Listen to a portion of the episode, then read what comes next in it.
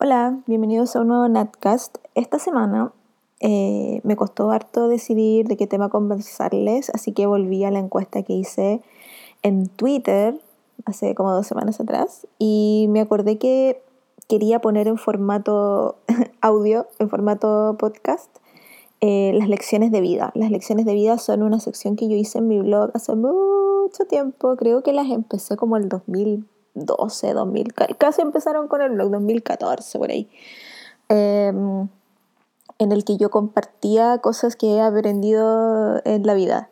Em, la sección en sí va como con un disclaimer, con, un, eh, con una notita al margen, eh, para decirles que em, no es que yo sea así súper vivida y que me hayan pasado 500.000 cosas, qué sé yo, pero sí, a, todos nos han pasado cosas y, yo he intentado aprender de esas cosas, como que he cachado que me va mejor y quedo más tranquila una vez que em, aprendo eh, o saco alguna enseñanza de, las cosas que me pasan, cosas buenas y cosas malas. Em, así que decidí intentar poner en palabras habladas y no solo escritas esas lecciones. En el blog tengo 12 pero encontré que tirarme con las 12 al tiro era demasiado. Así que les voy a hablar ahora como de tres, punto tú, o cuatro, cuatro puede ser, no sé. Eh, porque si no, esto va a ser una cosa así terrible. Ahora, el disclaimer que yo quiero hacer en eh, este episodio hablado del Natcast es que em, no me gustaría que se tomaran estas lecciones, y estoy haciendo el símbolo de las comillas, Em, como una adoctrinación o de parte mía hacia ustedes o como una lección así como y tienen que aprender esto y así es como tienen que vivir y así es como tienen que hacer las cosas porque definitivamente no es mi intención. Em, mi intención es compartir eh, a través de, de, esto que quizás estaba mal puesto el nombre pero compartir a través de esto eh, cosas que yo he ido aprendiendo, eh, porque quizás les ayudan a ustedes. Em, estuve viendo una serie la semana pasada que no les voy a contar bien cuál es, porque es para un podcast que me invitaron a participar y la estoy viendo de nuevo para poder hablar bien, digamos, porque ustedes saben que tengo súper mala memoria. Entonces em, necesitaba eh, recordar ciertas cosas. Y hay un personaje maravilloso, que es mi personaje favorito, que dice eh, que uno, si se centra en una sola cosa, uno no aprende de, nada. Entonces, eh, es, por eso es importante conocer otras experiencias. Eh, el conocimiento es poder, pero hay que conocer de todo. muy así, parafraseando lo que dijo el personaje, porque no me acuerdo la cita exacta.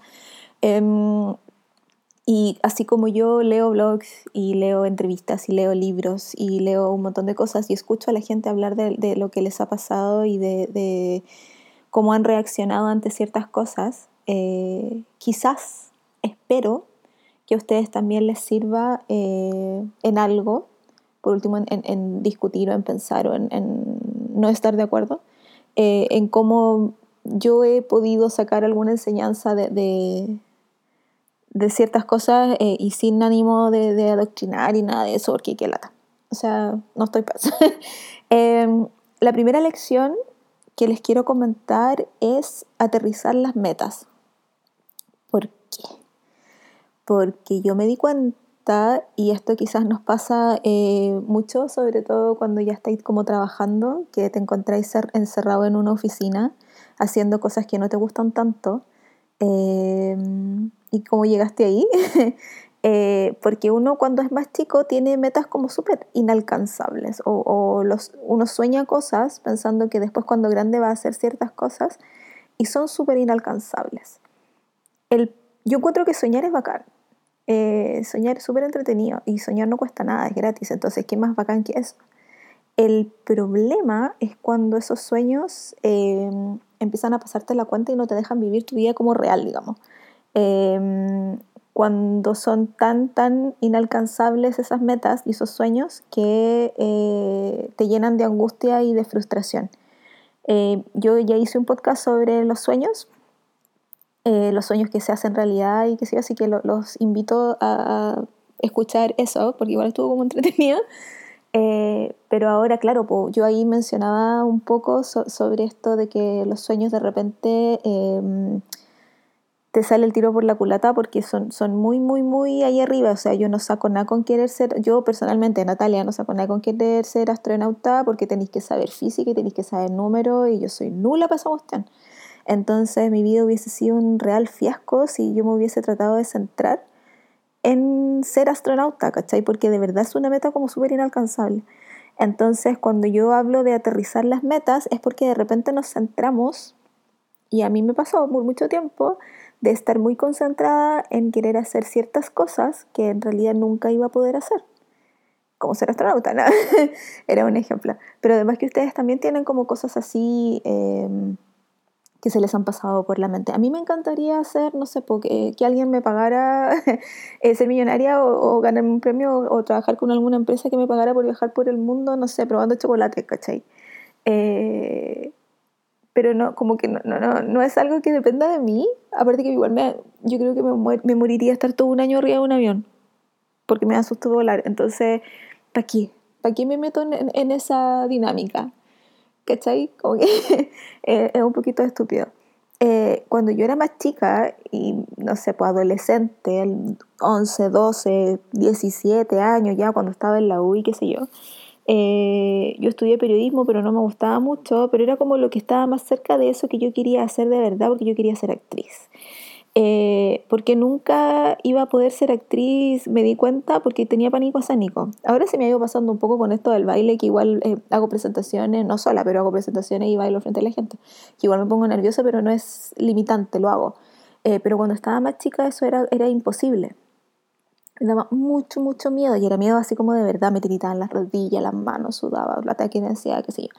Entonces, si yo, yo seguía amarrada a ese sueño, a esa idea de, querer ser como actriz y ser famosa y la cuestión, eh, mal, porque nunca iba a pasar, porque eh, yo sabía que en, ese momento, como yo era en ese momento, eh, e, emocionalmente no estaba preparada y en personalidad tampoco, como para haber roto esas barreras y haber logrado ese, ese sueño. Entonces lo tuve que dejar ir, ¿cachai? Y al momento en que lo dejé ir y dije, loca, basta. Eh, podéis, ser feliz de otras maneras en la vida. O sea, no puedes centrar tu felicidad en algo que es tan imposible de alcanzar. No podéis centrar tu felicidad en, no sé, en conocer a tu príncipe azul, ¿cachai? Los príncipes azules no existen.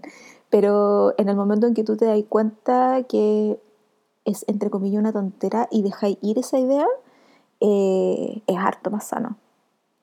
Y como que de verdad sentís que, que ese peso gigante que tenía ahí en la espalda eh, se va. Y eso te da libertad para poder centrarte en otras cosas. Y esas otras cosas pueden ser estudiar algo nuevo, encontrar un hobby distinto, permitirte salir de tu cuadrado y de tu enfrancamiento. Eh, y eso para mí fue empezar a escribir, porque empecé a escribir en el blog, empezar a buscar pega en otra cosa que no fuera lo que estudié porque no me gustaba, eh, y que te van, eh, las cosas se van dando, ¿cachai? O sea, es como que yo digo, deja que el universo te, te, te hable y te dé regalitos. Eh, y así he podido hacer otras cosas que nunca pensé que haría, como hacer presentaciones frente a gente bailando, ¿cachai? Y que han sido súper satisfactorias y que me han permitido decir, oh, yo sí podía, ¿cachai? En ese momento, siendo la persona que yo era hace, no sé, 10 años atrás, 15 años atrás, ni cagando pero he ido cambiando y he ido adaptándome a cosas y eso ha permitido que me convierta en la persona que soy hoy y que hoy yo diga, ah, hay una presentación de Charleston y voy a bailar al frente de la gente, ¿cachai? Y lo encuentro bacán y lo paso súper bien y los invito a que me vayan a ver bailar. Em, entonces eso, es como mirarse bien eh, cuál es esa, esa meta eh, que tú tienes. Eh, que no, yo no digo que tenga que ver con, con, o sea, hay metas que uno de repente se pone que tienen que ver con que hay harto trabajo de por medio. El trabajo está súper bien, hagámoslo. Eh, si es un emprendimiento, eh, si ustedes tienen algún talento, no sé, pues dibujan, escriben, eh, y, el, sueño como que va por ahí y ustedes tienen las habilidades, démosle. Yo encuentro que ahí es bacán. Yo no tenía esas habilidades Por lo tanto, era muy estúpido eh, querer tener una meta tan alta cuando yo no tenía esas habilidades. Em, pero eso, eh, los invito a revisar sus, metas, sus sueños, eh, para saber si son realizables o no. Y de acuerdo a eso, eh, cachar si vale la pena mantenerlos también, porque si no, sobre todo cuando les está causando mucha angustia o cuando les está, se los, está ganando la frustración, yo creo que ya es hora de, bajarle un poquito el tono a la cosa y querer en la vida hacer algo mucho más realizable, para tener un buen pasar ahora, si al final ese es el punto, o sea, em, a mí de verdad me sorprende y me da mucha pena la gente que alega todo el día por todo, porque nada les gusta, o sea, em, el trabajo no les gusta, eh, llegan a la casa y tampoco les gusta lo que hacen en la casa, entonces yo digo cómo viven. Eh, porque una cosa es alegar para descargarse y para sacar la mala onda como del cuerpo, pero otra cosa como que bien distinto es de verdad es no estar satisfecho con absolutamente nada en tu vida. Y mm, basta, po. o sea, hay que pegarse un alcachofazo también y darte cuenta de cómo, cómo, cómo estáis viviendo y cómo no, ¿cachai? Y creo que es el modo perfecto para saltarme a la lección número dos, que la lección número dos es no te lamentes. Eh, yo tuve que volver a leer lo que había escrito porque la verdad es que no me acordaba muy bien a qué me refería yo con esto, porque em, igual estos posts son de hace como 3, 4 años atrás. Em, y me pasa mucho de que cuando escribo cosas y las publico como que las dejo ir y digo ya, ya no las tengo en el cerebro dándome vueltas porque ya las puse en papel y ya las dejé ir, las, compartí. Entonces como que dejan de estar en mi cabeza y yo creo que quizás por eso tengo tan mala memoria. No sé.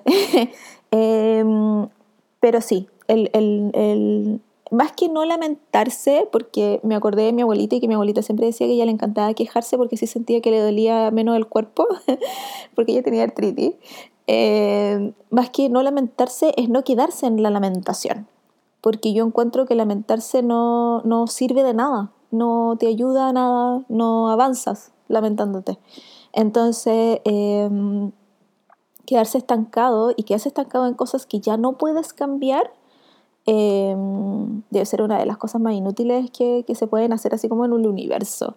Em, es como el arrepentimiento. En alguna película o en algún libro lo leí que no hay, no hay eh, sensación más inútil que el arrepentimiento. O no, o sea, la preocupación. Me equivoqué. Olviden ese paréntesis, pero para el arrepentimiento quizás también funciona. Porque ¿de qué te sirve arrepentirte si las cosas ya pasaron ya? a menos que, que, te sirva como para aprender a, a, intentar mejorar después y que pasa de nuevo, no sé. Eh, estoy inventando, mejor vuelvo a lo que sí, a lo que sí sé.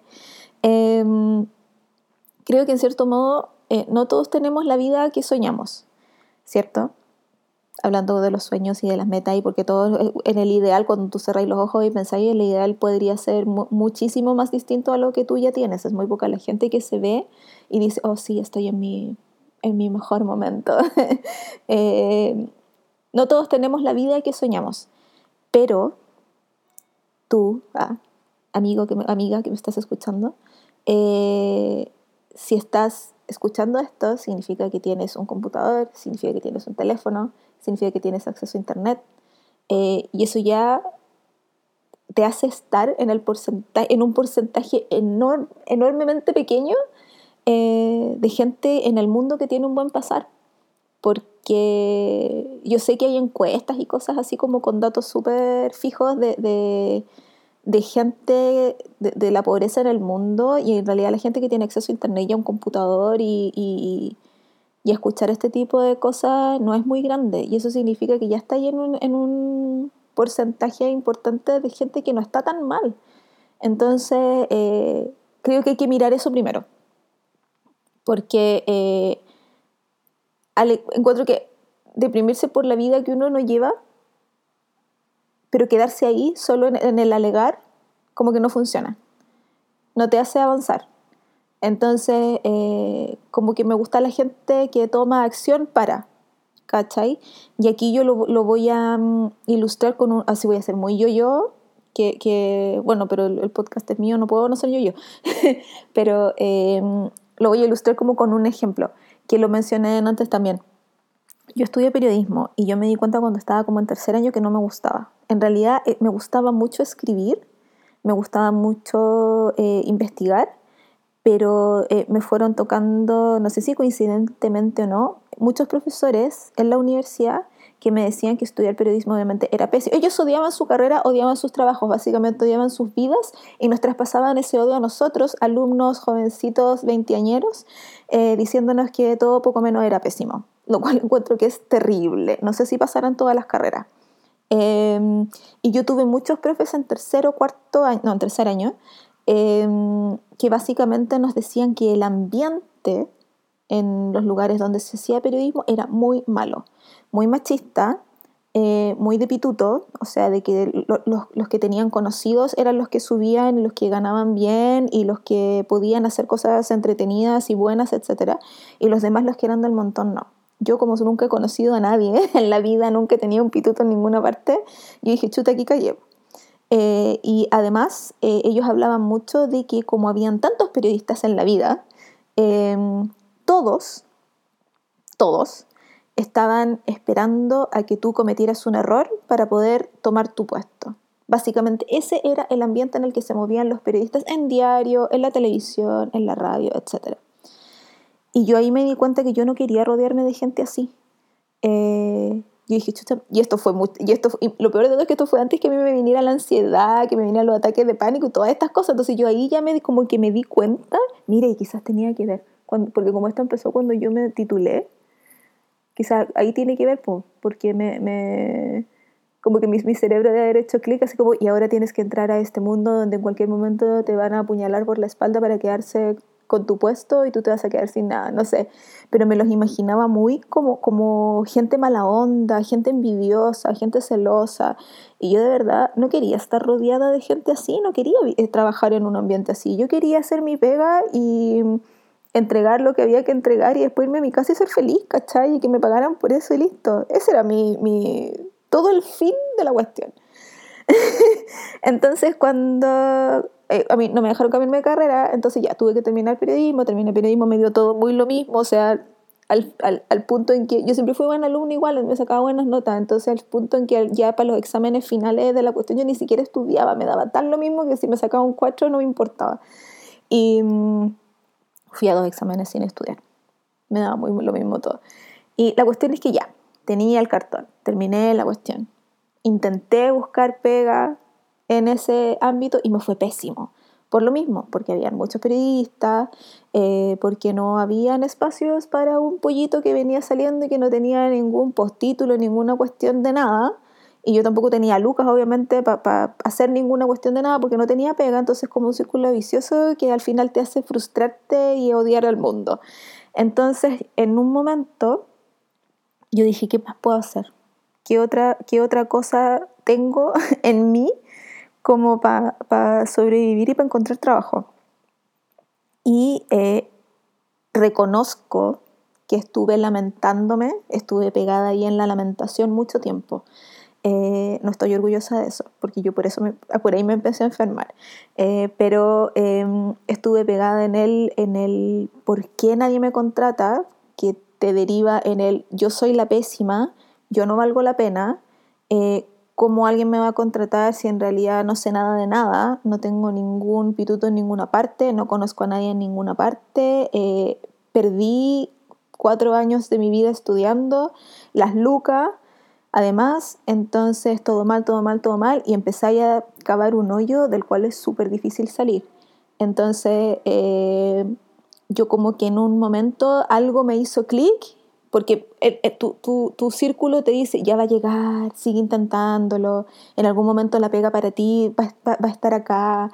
Em, porque también viene el esfuerzo que hiciste de estudiar una cosa tanto tiempo y es como ¿Cómo te vas a salir de ahí, de ese carril? Y yo me di cuenta que, claro, pues me estaba yendo en una espiral hacia abajo en el cual la lamentación y la frustración y todo esto se estaba mezclando y en algún momento hice clic y dije, no, basta, basta, más encima voy a conseguir una pega en algo que no me gusta y esto va a seguir y va a ser peor. Entonces me dije, ¿qué otra cosa puedo empezar a hacer? ¿Qué, otra, mm, ¿Qué otra aptitud tengo? Y yo sabía tejer y sabía inglés. Y estas eran como las únicas otras cosas que sabía hacer en la vida, después de que, no sé, pues, yo sabía escribir, pero ya no me había funcionado, sabía, no sé, por redactar bien, etc. Entonces al final como que me quedé con, eh, hice una lista que era muy corta de habilidades que yo tenía en ese momento a los 23, 24 años, y dije, sé tejer y sé inglés. Y me puse a buscar pega de traductora, cara raja. Yo no tengo ningún cartón que diga que yo sé inglés, yo solo sé que sé inglés. Eh, que mi nivel es muy bueno, háganme una prueba. Y yo, y yo así como con mucha confianza de que, el idioma que yo sabía lo sabía muy bien, podía escribir, podía hablar, podía redactar, podía eh, hacer de intérprete, lo que fuera. Y me puse cara de palo a buscar pega en eso. Y por mientras encontraba pega en eso, me puse a tejer. Tejí como 500 mil bufandas. Mi mamá las vendía en su pega. y con eso me empezaron a entrar lucas, que yo vendía la bufanda dos lucas, ¿cachai? Eh, pero en eso me entretenía. Tejía una bufanda al día, entera. O sea, yo tejí muchas bufandas. Tejía una bufanda al día, mi mamá las vendía y yo me llegaban, no sé, 8 lucas de repente en una semana, pero ya era plata mía, yo la había hecho. Y con eso compraba más lana y tejía más bufandas y qué sé yo. Entonces, que era como el emprendimiento. Y por mientras eh, me puse a eh, buscar pega en lugares donde necesitara gente que hablara en inglés. Mandé una cachada de currículum a agencias de viaje, porque yo ya me veía siendo eh, de, turista por, de, guía turista por la ciudad. entonces, como que me empecé a sentir mejor una porque me estaba entrando Lucas por este otro lado y otra porque en realidad me llamaban por último entrevista. Eh, me llamaron de dos lugares y que en uno, em, para escribir sobre, sobre el país o lo que fuera. Entonces yo ahí me di cuenta que si yo me hubiera seguido, me hubiera quedado estancada en la lamentación, en el todo es malo y bla, eh, nunca hubiera salido de ahí y quizás hubiera encontrado un trabajo haciendo el turno de noche en la última noticia escribiendo el horóscopo, ¿cachai? Que, era, que es así como súper frustrante y que yo digo, puta la weá, ¿por qué? Hay gente que ama el periodismo y, y, los hace vibrar. A mí no me pasa eso, yo no quería ser reportera. Entonces, eh, en algún momento me tuve que pegar el alcachofazo y decir, loca, para, tiene que haber otra salida, tiene que haber una luz al final del camino. Y está en cada uno de nosotros encontrarlo si tu pega no te hace feliz, pero no te queda otra más que estar ahí, tenés que buscar la luz en otra parte. Por eso que yo siempre digo que los hobbies son importantes. Eh, la vida después del trabajo es importante. La pega no puede ser tu, vida completa. Yo trabajo ahora rodeada de gente que la pega es su vida. Y dan todo por la pega y están todo el día en la pega. Eh, eh, gente que quizás es de la generación anterior a la mía, eh, que no crió a sus hijos porque estuvo metido en la pega todo, todo el día. Em, y después se preocupan de por qué los hijos no los pescan y no los toman en cuenta, ¿cachai? Pero es que se perdieron las infancias de todos sus hijos. Y ahora la generación nueva, que es gente que tiene mi edad, eh, y que lo único que quiere es tener un horario decente para poder llegar a la casa y ver a los hijos, ayudar a los hijos a hacer la tarea, ¿cachai? Y la pega de repente no los deja porque los jefes son más viejos y son de esa generación que está acostumbrada a estar 15 horas en la pega, ¿cachai? Entonces, también tiene que ver, tiene que ver con eso, con, cómo es el lugar en el que tú te desenvuelves, si te da las oportunidades o no. Y si no te da las oportunidades, tenés que hacértelas. De algún modo tienes que hacértelas. Yo siempre, le, eh, tú no sé, pues le digo a mi mamá que de repente de la casa al trabajo, del trabajo a la casa, y cuando llega a la casa es a ver tele eh, y nada más. Y le digo, loca, tenés que hacer algo más por tu vida, mueve tu cuerpo, baila, escucha música, no sé. Y ahora ella me dice, no, si ahora ya llego a la casa y no, no, no pongo la tele al tiro, sino que eh, estoy haciendo un jardín, ponte tú. La otra vez estaba haciendo un jardín, entonces ahora llegaba a la casa al computador a averiguar cosas, entonces había días que ella como que estudiaba en, eh, para saber qué plantas le servían y cómo hacer un jardín y qué sé Ahora tiene el jardín, entonces cuando llega está con las plantitas, la naturaleza, si la naturaleza ayuda, el verde ayuda, ¿cachai? Eh, pero tiene un algo y cuando hace mucho frío no, o, ya tiene el jardín listo, eh, ella baila sola en la casa, pero eso le hace bien, si la endorfina es buena, ¿cachai? Em, yo, yo siempre digo, yo soy la reina del hobby por lo mismo, porque como mi pega es muy poco demandante intelectualmente, digamos, eh, pero, pero estoy ahí porque me permite hacer un montón de otras cosas eh, por las lucas y, y, porque es una buena pega igual. Yo necesitaba cuando llegara a mi casa hacer otras cosas. No podía decir, oh, estoy en una pega que no me gusta y en realidad bla, bla, bla, ¿cachai? Eh, porque eso al final como que me hacía mal a mí nomás, pues me fumaba la guata y para qué. Entonces, en algún momento hice un curso de aprender a coser, después aprendí encuadernación y yo siempre decía, por si me echan, eh, como yo me vi a, los veintitantos sin ninguna eh, aptitud más que el inglés y tejer, yo decía, si me echan ahora, yo tengo que saber hacer otra cosa, como va por si acaso. Entonces aprendí a coser, no importa, hago basta, ¿cachai? Eh, aprendí a encuadernar hice un diplomado en edición y publicación, no importa, dije yo así puedo postular a trabajos en editoriales, ponte tú, aquí, afuera, donde sea.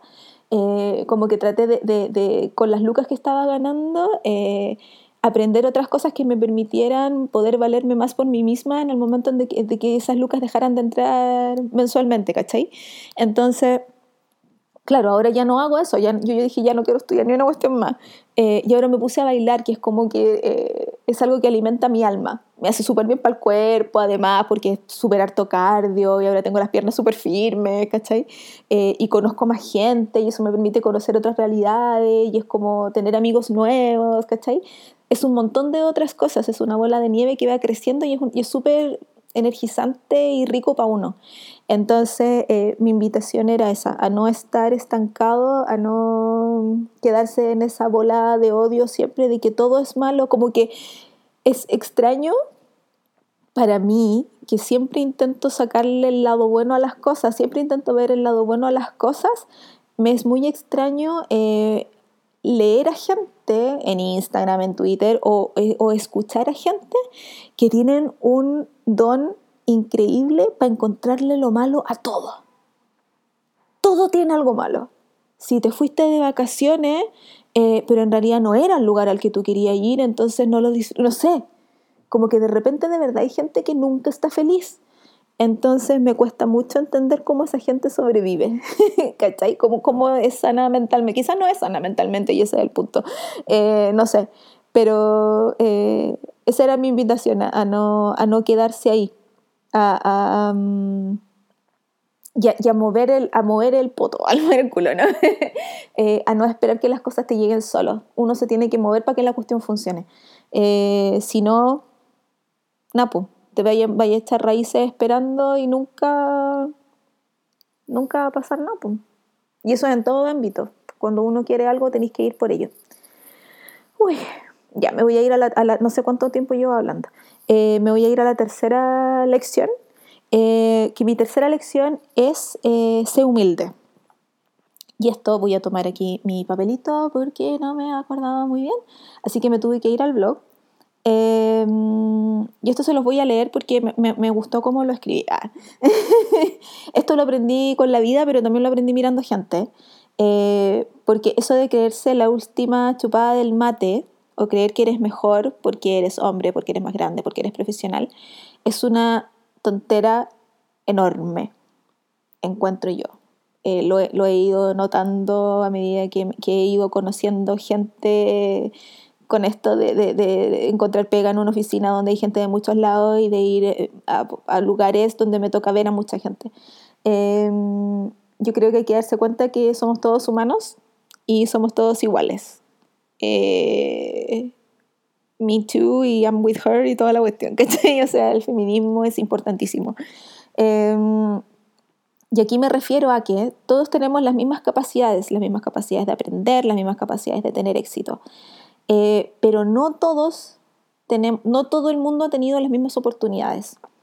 Eh, y aquí voy a hablar de algo así como quizás un poco nada que ver con lo que estuve hablando de antes, pero es algo que a mí como que siempre me ha molestado harto, me ha llegado harto y es algo que, que, que como que me molesta visceralmente y cuando lo escucho como que no, no, puedo lidiar, me cuesta muchísimo. Si me toca escucharlo al almuerzo es como que tomo mis cosas y me voy, no puedo, me, me, supera. Em, por ejemplo, eh, cuando hay alguien que le hace burla a una persona porque no habla bien un idioma, eh, porque pronuncia mal. Encuentro que eso habla tan mal de la, de la persona que está haciendo burla, no del otro. Eh, porque si tú sabes cómo se pronuncia algo en inglés, ponte tú, es porque tú tuviste la oportunidad de aprender y quizás la otra persona no tuvo la oportunidad de aprender o no tuvo la oportunidad de aprender tanto tiempo o en un lugar tan bueno como tú o quizás no tiene la habilidad. Eh, pero eso no significa que tú seas mejor que la otra persona. Mm, más que, más que burlarse, encuentro que hay que agradecer que, el haber tenido la oportunidad de aprender. Eh, porque es importante eso, eso también. Y el saber que eh, no eres mejor por saber más cosas. ¿Cachai? Eh, a mí me tocó alguna vez escuchar una tontera por un buque, que no voy a decir quién lo dijo porque me duele aún, em, que, estaba referido al voto, que como esa persona, que era un hombre, eh, tenía título universitario y había estudiado en tal colegio, qué sé yo, él encontraba que su voto, para una presidencial o la hueá que sea, eh, tenía mucho más valor que el voto de alguien de una población, ponte tú, que trabajaba, no sé, en recogiendo basura. Y yo obviamente me fui de espalda, casi me morí, eh, desheredé a esa persona. Eh, no sé si seguirá pensando lo mismo, espero que no, eh, pero me dolió. Y me dolió mucho porque yo siempre he pensado que somos todos iguales y el problema son las oportunidades siempre. Eh, entonces creo que tener humildad en ese sentido es importante. Alguien me decía alguna vez que cuando uno dice, no, es que yo soy humilde, deja de ser humilde. Eh, pero no sé si será tan así. No, no, no cacho bien cuál es la, la mm, ¿cómo se dice? La descripción, o, no lo busqué en el diccionario de, de, humildad. Pero esa persona me dijo, la humildad es tan compleja que apenas sientes que la tienes, la perdiste. Entonces yo yo no voy a que uno ande por la vida diciendo yo soy súper humilde, ¿cachai? Eh, no hay que vanagloriarse en eso, no hay que decir, no hay que publicarla, hay que ejercerla, ¿cachai? Em, ¿Cómo? No pasando a llevar al del lado, no burlándose del del lado, no denostando al del lado, eh, teniendo conciencia de ti mismo, de tu lugar en el universo, eh, teniendo conciencia de las cosas que haces, de las cosas que dices, de cómo las haces, de cómo las dices.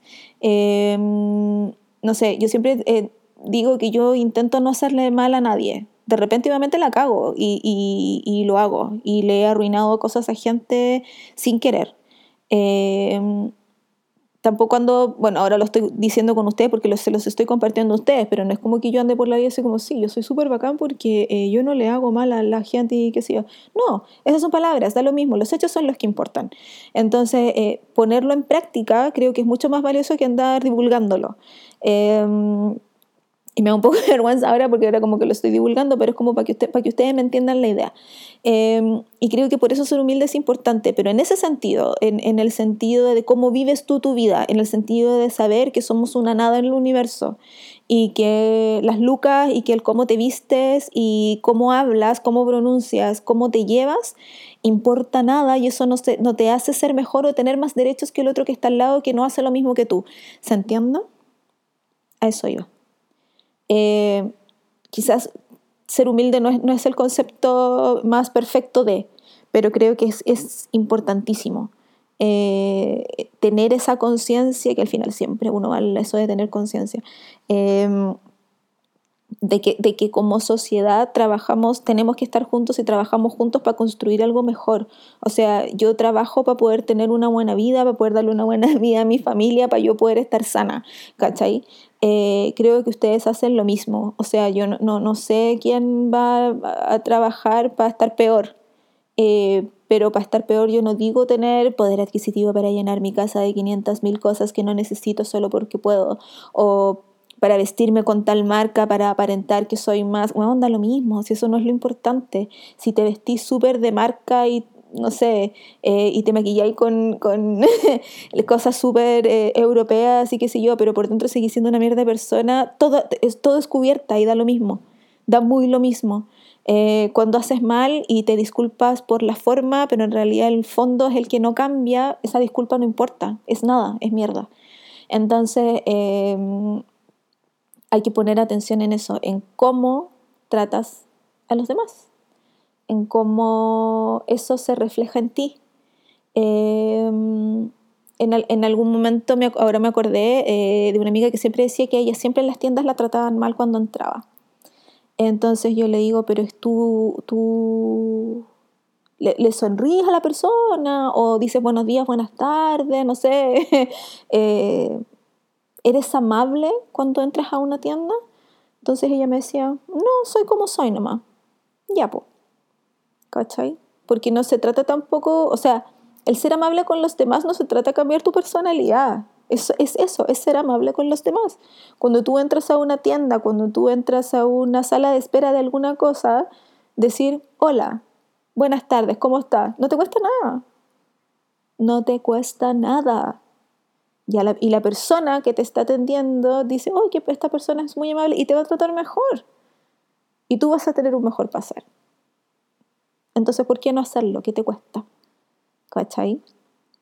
En, las pegas cuando tenéis que entregar cosas o, que uno intenta también tener e, esa como eh, dicotomía entre ser súper profesional, que no sé por qué lo tenemos visto como que ser súper serio y parco y no aceptar ni una cosa, eh, con tratar de ser un poco más amable con la gente en general. Yo no digo que andemos sonriendo por, la, por el mundo así como, ah, sí, no, no es un juego tampoco, yo no soy así tampoco, pero mm, quizás soy mucho más pesada con la gente a la que sí conozco o con la que tengo un trato diario, con la gente que no conozco y, que por lo mismo intento ser más amable. Aparte que la gente que trabaja en servicios como al cliente, eh, yo encuentro que deben estar súper estresados porque ven a mucha gente durante muchas horas en el día y yo creo que el porcentaje de personas que las trata bien y las saluda y les pregunta cómo están es el mínimo. Entonces como que yo siempre trato de ser súper amables con ellos porque además me están, haciendo, me están ayudando a hacer algo, lo que sea. Si voy, no sé, por a, la telefónica que sea por un problema o voy al médico en la sala espera, la persona que me vende el bono, eh, ¿cachai? Si no cuesta nada, ¿para qué? Entonces, em, claro, pues esta, persona que me dijo eso se molestó obviamente porque yo poco menos que le dije que ella estaba siendo pesada, entonces por eso estaba eh, recibiendo pesadez de vuelta. Eh, pero es que es verdad, pues si, no, no, uno no pide tampoco que andes con la sonrisa así de, de, payaso todo el día, pero no cuesta nada ser amable. Y, mm, y eso tiene que ver con, con, con ser, ser, humilde también a no exigir. Eh, conozco a un porcentaje de la población también, eh, hermoso, eh, que saca el tiro a él, es que yo estoy pagando. Entonces, como tú estás pagando, tenéis derecho a ser desagradable me ha pasado de estar con, en reuniones como con más gente, en restaurantes, ponte tú, eh, y, que, y que ellos levantan la mano como para que venga el mesero y el mesero no los pesca y se empiezan a indignar y ya después ya no levantan la mano, sino que, oye, o, o no sé, o qué otro epíteto eh, dirán como para llamar la atención de esa persona porque ellos necesitan algo eh, y se indignan porque no los toman en cuenta. Y ahí yo digo, loco, para, si ellos están trabajando también, están súper ocupados, eh, ten paciencia, estamos pasando un momento aquí bonito, estamos comiendo, qué sé yo. Em, y me sacan él, es que yo estoy pagando. Como el que tú tengáis las lucas te da derecho a ser una mierda humana. ¿Cachai? Y yo no puedo con eso, no puedo lidiar con eso. Y me da mucha... Es entre vergüenza ajena, rabia, pena eh, y me dan ganas de pegarle.